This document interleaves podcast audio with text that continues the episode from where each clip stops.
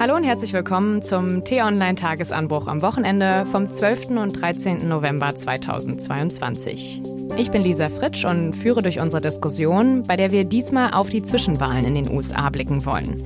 Auch wenn noch nicht alle Stimmen der sogenannten Midterms ausgezählt sind, zeichnet sich ab, die rote Welle, also der große Erfolg der Republikaner, blieb aus. Andererseits wurde deutlich, das Land ist so gespalten wie nie zuvor. Wie kann Joe Biden also jetzt weiter regieren und welche Auswirkungen können das Wahlergebnis und die Stimmung in den USA auf Deutschland, Europa oder sogar die ganze Welt haben? Und diese Fragen möchte ich diskutieren. Einmal mit T-Online-Chefredakteur Florian Harms. Hallo, ich freue mich dabei zu sein. Und unserem USA-Korrespondenten Bastian Brauns. Hallo, viele Grüße aus Washington. Ich habe es gerade schon erwähnt, der große Erfolg der Republikaner blieb wohl aus. Klar ist, dass die Demokraten höchstwahrscheinlich die Macht im Repräsentantenhaus verlieren, also einer der Kammern des Kongresses. Beim Senat, der anderen Kammer, sieht es aber noch eng aus. War das denn eine Überraschung für dich, Bastian?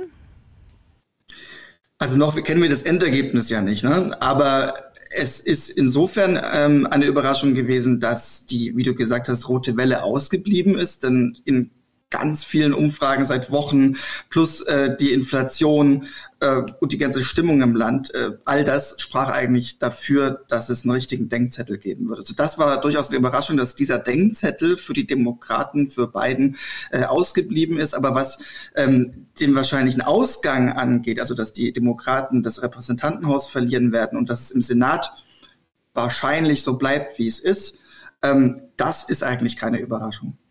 Aber woran liegt es denn, dass die Demokraten jetzt doch so viele Stimmen für sich gewinnen konnten? Also, so wie es derzeit aussieht, liegt es daran, dass die Demokraten es geschafft haben, ihre eigenen Wähler viel stärker zu mobilisieren, als es sonst üblich ist bei den Midterms. Denn bei den Zwischenwahlen ist es eben oft so, dass das eine Denkzettelwahl ist für die amtierende Regierung. Auch die Amerikaner messen dieser Wahl nicht so viel Bedeutung zu, zumindest die Anhänger der Partei, die das Weiße Haus haben, die sind ja sozusagen safe ähm, und gehen dann meistens nicht zur Wahl, weil ihr Präsident ist ja eben Weißen Haus. Ähm, und dieses Mal hat es aber geklappt, dass die Demokraten klar machen konnten, wenn ihr nicht zur Wahl geht, dann hat das ganz üble Auswirkungen.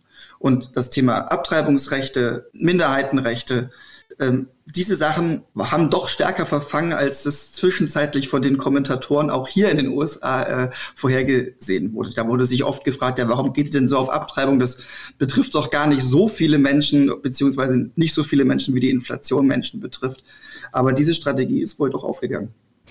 Die beiden Kammern des Kongresses, also der Senat und das Repräsentantenhaus, wie wir ja gerade schon gesagt haben, sind ja auch entscheidend für die Gesetzgebung. Wenn die Demokraten jetzt die Mehrheit im Senat behalten würden, inwiefern würde das die Regierung dann in den kommenden zwei Jahren beeinflussen und vielleicht auch einfacher machen, als wir vor der Wahl vielleicht gedacht haben?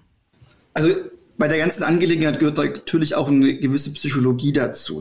Im Senat ist es aber relativ kompliziert. Du brauchst für viele Gesetzesvorhaben eine 60 zu 40 Mehrheit, die eh beim derzeitigen Stand der Dinge unrealistisch ist, weil die Kammer eben so äh, gespalten ist wie das Land. Äh, die Demokraten haben aber in den eigenen Reihen Senatoren wie den Senator aus West Virginia, Joe Manchin, der sich oft verhält wie ein Republikaner. Und wenn die Demokraten jetzt zum Beispiel 51 Sitze bekommen würden, dann könnten sie den zum Beispiel schon mal, ja, sage ich mal, äh, rechts oder links überholen, wenn sie ein Gesetzesvorhaben haben, bei dem sie keine Rücksicht auf ihn ähm, nehmen wollen.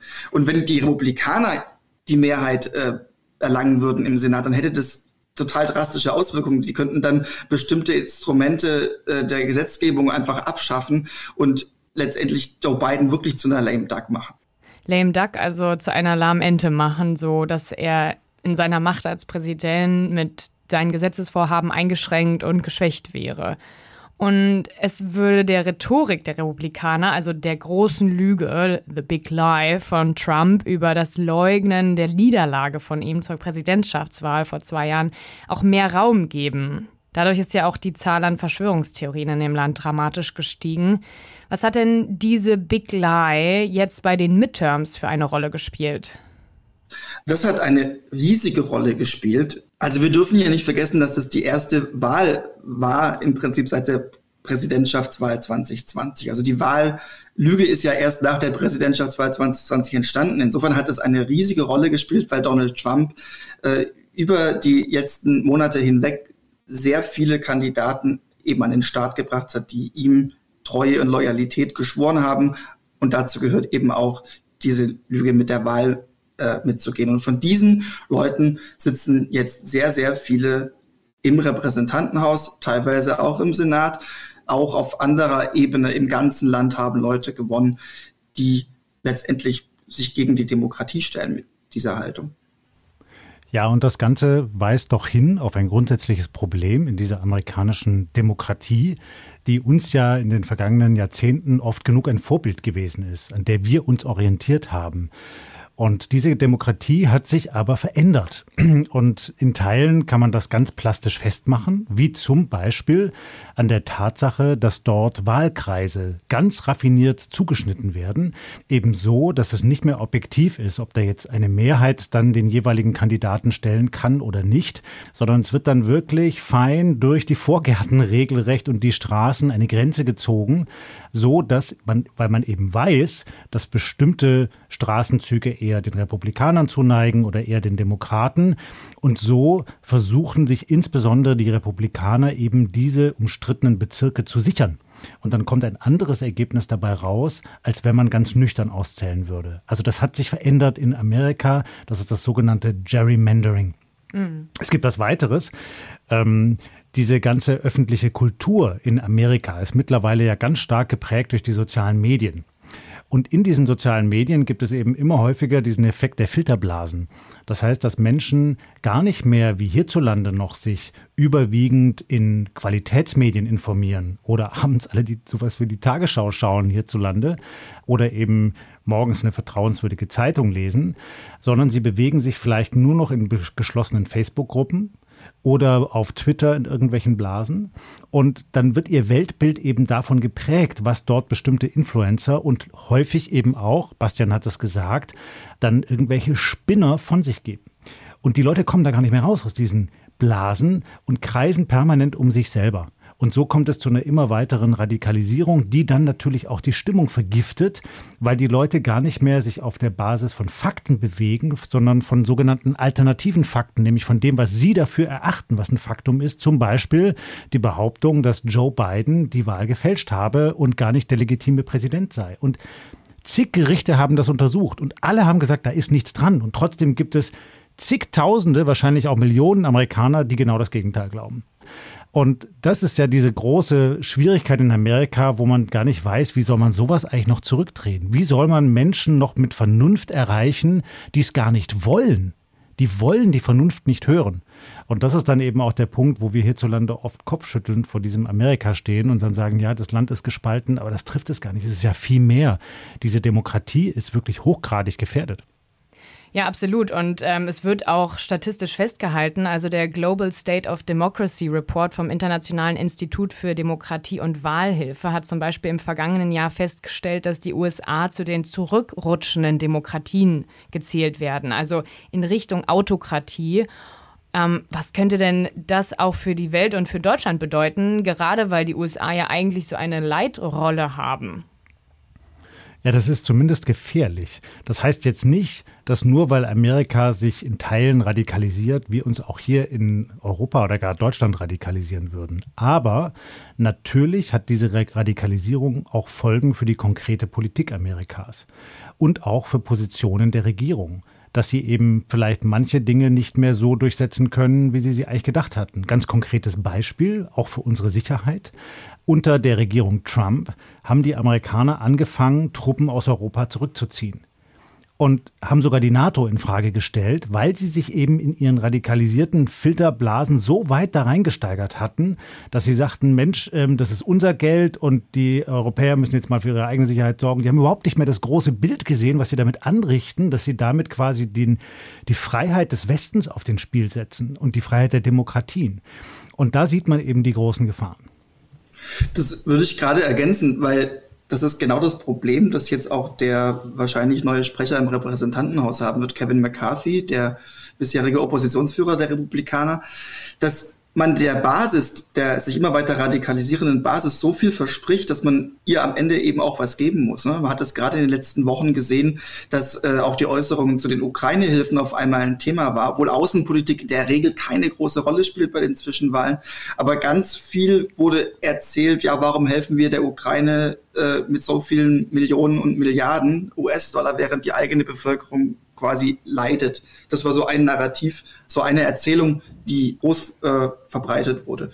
Und daran sieht man eben, ein Teil davon wird wahrscheinlich auch Realität werden. Die werden zwar damit nicht durchkommen, weil der Präsident am Ende auch sein Veto einlegen kann, aber wir werden im Repräsentantenhaus Gesetzesanträge sehen, bei denen wir nur den Kopf schütteln können. Ja, aber wenn man jetzt denkt, ähm, da werden Millionen Milliarden in die Ukraine gesteckt, ähm, wenn wir jetzt uns die Wahl an sich nochmal anschauen, für das Campaigning und für diese ganze Wahl wurden 17 Milliarden Dollar ausgegeben. Also die hätte man doch wirklich auch besser ausgeben können, oder? Das ist ein guter Einwand. Ähm, das System ist eben so gewachsen, wie es gewachsen ist. Ne? Das ist einfach ein, ein sehr viel kapitalistischeres System als unser System hier. Und das, da, ja, da ist schon eine gewisse sage ich mal, Ungerechtigkeit auch in diesem demokratischen System, dass hier eigentlich nur Leute nach oben kommen, die in der Lage sind, sehr, sehr, sehr, sehr viel Geld äh, einzusammeln. Und das wiederum führt natürlich auch zu einer gewissen Korruptionsanfälligkeit hier in Washington DC. Das sind ja durchaus Vorwürfe, die, äh, die sind, dass die Abgeordneten hier vor allem damit äh, beschäftigt sind, äh, den lieben langen Tag äh, mit ihren Sponsoren und Spendern äh, sich gut zu stellen. Und das führt dann wiederum zu dem Eindruck, dass die Eliten hier doch alle geschmiert sind äh, in, in Washington. Und ja. Ja, und der Hintergrund dessen ist ja, dass man den Eindruck gewinnt, in Amerika bekommt man nur noch dann Aufmerksamkeit, wenn man auf Lautstärke setzt. Also mit einem vernünftigen Argument kann man sich ja in so einer Atmosphäre kaum noch durchsetzen. Und das liegt nicht nur an der Art und Weise, wie die Politiker miteinander umgehen oder welche Firmen jetzt welche Politiker alimentieren, sondern es hat auch etwas mit dem Mediensystem zu tun. Wenn man mal sich die Mühe macht und einen Abend lang durch amerikanische Fernsehsender seppt, dann hat man hinterher den Eindruck, man ist durch eine Schreddermaschine gejagt worden. Man weiß überhaupt nicht mehr, was richtig ist, wo vorne und wo hinten ist.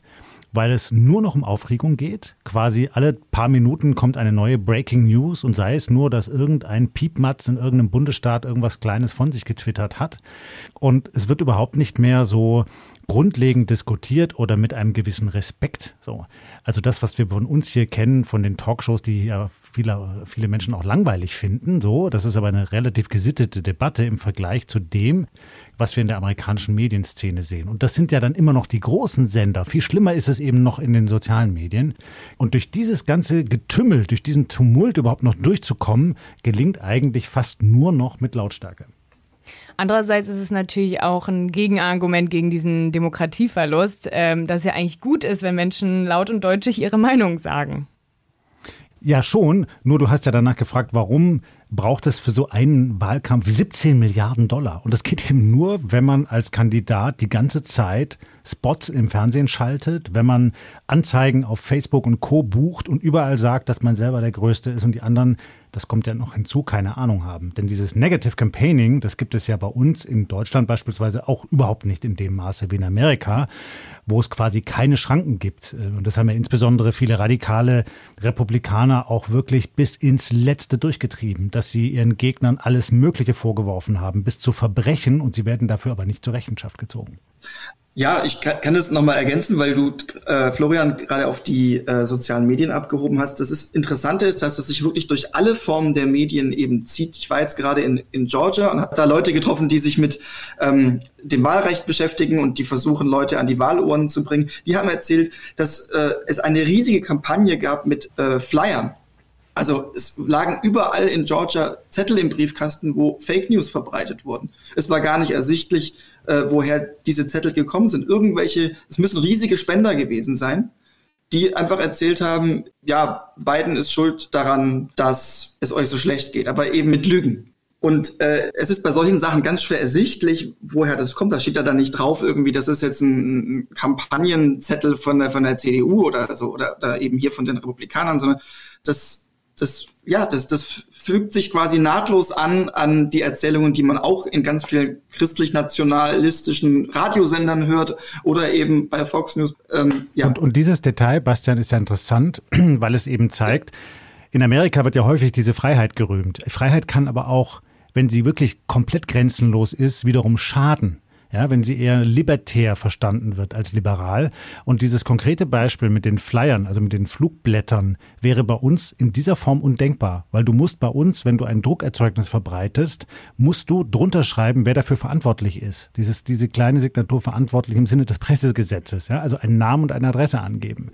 Und das ist in Amerika eben ganz anders. Da kann jeder einfach alles rausblasen bis hin zu den schlimmsten Lügen. Und das kulminiert dann immer weiter zu einem riesen chaotischen Chor, wo eigentlich viele nicht mehr durchblicken und du dann nur noch durchkommst, wenn du ganz viel Geld in die Hand nimmst. Ja, ich habe die Frau gefragt, äh, was sie machen und dann hat sie äh, mir erzählt, dass sie natürlich versuchen rauszufinden, von wem das kommt. Und das Interessante ist aber, dass sie, wenn sie es irgendwann rausgefunden haben, das werden die wahrscheinlich irgendwann rausfinden, dann steht aber schon die nächste Wahl an und dann wird irgendjemand anders diese Flyer verteilen und wieder verschleiern, wer er gewesen ist. Hm. Aber ich finde es ja auch so abstrus bei diesem Wahlsystem, wenn wir jetzt nochmal zurück auf die Kritik an ähm, ja, dem Wahlsystem in den USA kommen, dass da wirklich alle zwei Jahre gewählt wird. Das hat ja auch mit den hohen Kosten dafür zu tun. Findet ihr denn, dass das ähm, man kann es ja auch sagen, es ist demokratischer. Also findet ihr denn das genauso absurd, dass man sozusagen die Regierung dauernd daran hindert, wirklich ähm, konstruktiv zu regieren, dadurch, dass sie hm, historisch bedingt alle zwei Jahre eigentlich wieder abgewählt werden? Oder findet ihr es persönlich gut, weil es natürlich immer wieder die Leute auffordert, über Politik nachzudenken und wählen zu gehen? Lisa, das ist eine hochinteressante Frage, die auch an deutschen Universitäten seit Jahren diskutiert wird weil dahinter steht ja dieses System des Checks and Balances in Amerika. Also, dass die verschiedenen Gewalten einander austarieren. Also, wenn man jetzt nur mal schaut, eben Regierung und Rechtsprechung und Gesetzgebung und dass aber eben auch innerhalb der Regierung ja, es auch ein Checks and Balances gibt. Das funktioniert aber nur, wenn man bereit ist, in diesem System mitzuspielen. Und durch diese Radikalisierung haben wir jetzt eben gesehen, dass es viele Menschen bis hin zum ehemaligen Präsidenten Trump ganz oben als mächtigsten Mann gegeben hat, die nicht mehr bereit sind, nach diesen Regeln zu spielen, sondern ihre eigenen Regeln machen.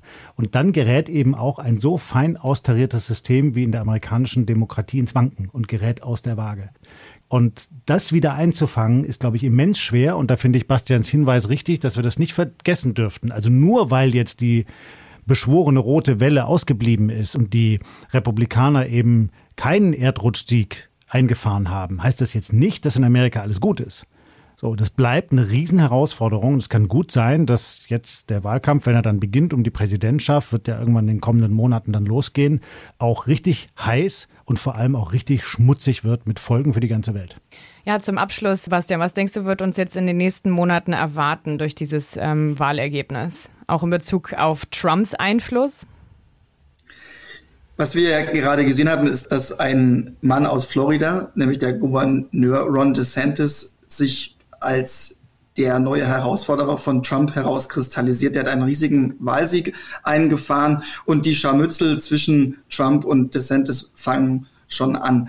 Aber ich glaube, dass Trump sich es nicht nehmen lassen wird, zu kandidieren. Und wenn Trump kandidiert, dann wird Ron DeSantis meiner Vermutung nach eher noch keine Chance haben, weil Trump einfach so viel Einfluss in der Republikanischen Partei hat nach wie vor einfach durch sein äh, Mafia-artiges äh, Patentum mit seinen erpresserischen äh, Vorhaben, dass äh, Ron DeSantis da keine Chance haben wird. Wir werden also Trump, glaube ich, sehr viel sehen. Er hat ja jetzt auch schon angekündigt, er hätte schmutzige Details äh, über Ron DeSantis, die er einfach äh, erzählen würde, wenn der äh, es wagen sollte, gegen ihn anzutreten. Also das sind eben diese äh, Trump-Methoden.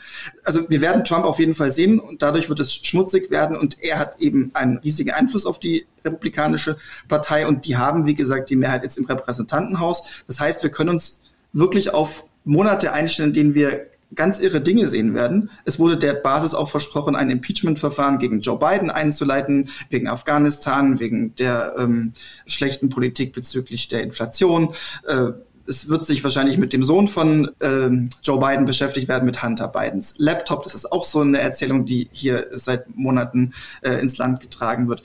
Wir werden sehen, dass der Untersuchungsausschuss, bei dem Trump äh, vorgeladen wurde, wahrscheinlich abgesetzt werden wird, weil die Republikaner eben die Mehrheit haben im Haus. Also es wird wahnsinnig viele Vorhaben geben, die die Nachrichten bestimmen werden und die eine große Unruhe ins System bringen werden und die Demokraten werden alle Hände voll zu tun haben, irgendwie da trotzdem noch gerade durchzugehen, bis es eben in den Wahlkampf geht für 2024. Bastian, und ich glaube, dabei ist es wichtig, dass wir Medien auch eine Aufgabe haben. Und die Aufgabe besteht nicht darin, jeden Piep von Herrn Trump sofort als Allmeldung in die Welt rauszublasen. Natürlich müssen wir die Ereignisse berichten und wir müssen sie einordnen, aber dabei braucht es ein großes Maß Gelassenheit. Diese ganze erste Amtszeit von äh, Präsident Trump war auch dadurch gekennzeichnet, dass die Medien sich haben hetzen lassen von diesem Menschen, von seinen permanenten Ausfällen und Eskalationen. Das war nicht gut rückblickend, das war zu viel. Und das hat auch viele Mediennutzer auch hierzulande in Deutschland eher verschreckt. Und ich glaube, es ist unsere Aufgabe, eben auch nüchtern zu bleiben. Selbst wenn die da alle hyperventilieren, da drüben, wo du erfreulicherweise für uns arbeitest, du wirst es kundig für uns einordnen und wir werden schauen, dass es auf T-Online zwar eine kundige Berichterstattung gibt, aber keine hyperventilierende. Ja, das ist doch ein guter Abschluss. Vernünftig mit den Äußerungen von Trump umzugehen und nicht gleich auf jeden Skandal aufzuspringen, denn man weiß eben auch nicht, was dahinter steckt. Und genau diese große Frage der Wahrheit wird in den nächsten zwei Jahren bis zur Präsidentschaftswahl, glaube ich, eine Rolle spielen, wie sie ja auch aktuell in den Midterms gespielt hat. Aber wie wir es auch im Ukraine-Krieg und bei uns hier in Deutschland in einigen radikalen Gruppen sehen.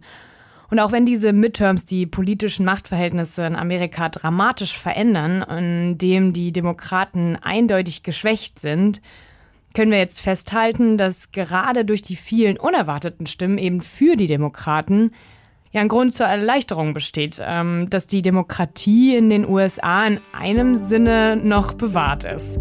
Ja, mit diesem positiven Schlusswort möchte ich mich bei euch fürs interessante Gespräch bedanken und vor allen Dingen auch an dich, Bastian in Washington fürs frühe Aufstehen. Und ich hoffe, Ihnen, liebe Hörerinnen und Hörer, hat diese Folge gefallen. Wenn Sie es noch nicht gemacht haben, abonnieren Sie gerne den Tagesanbruch-Podcast, dann verpassen Sie keine Folge, zum Beispiel bei Apple Podcasts, YouTube oder Spotify. Anmerkungen und Kritik können Sie mir gerne an podcasts.t-online.de schreiben. Podcasts mit Mehrzahl S. Ja, und damit bedanke ich mich fürs Zuhören und freue mich schon aufs nächste Mal. Tschüss. Grüße nach Deutschland aus Washington. Bis zum nächsten Mal. Tschüss und bleiben Sie uns gewogen.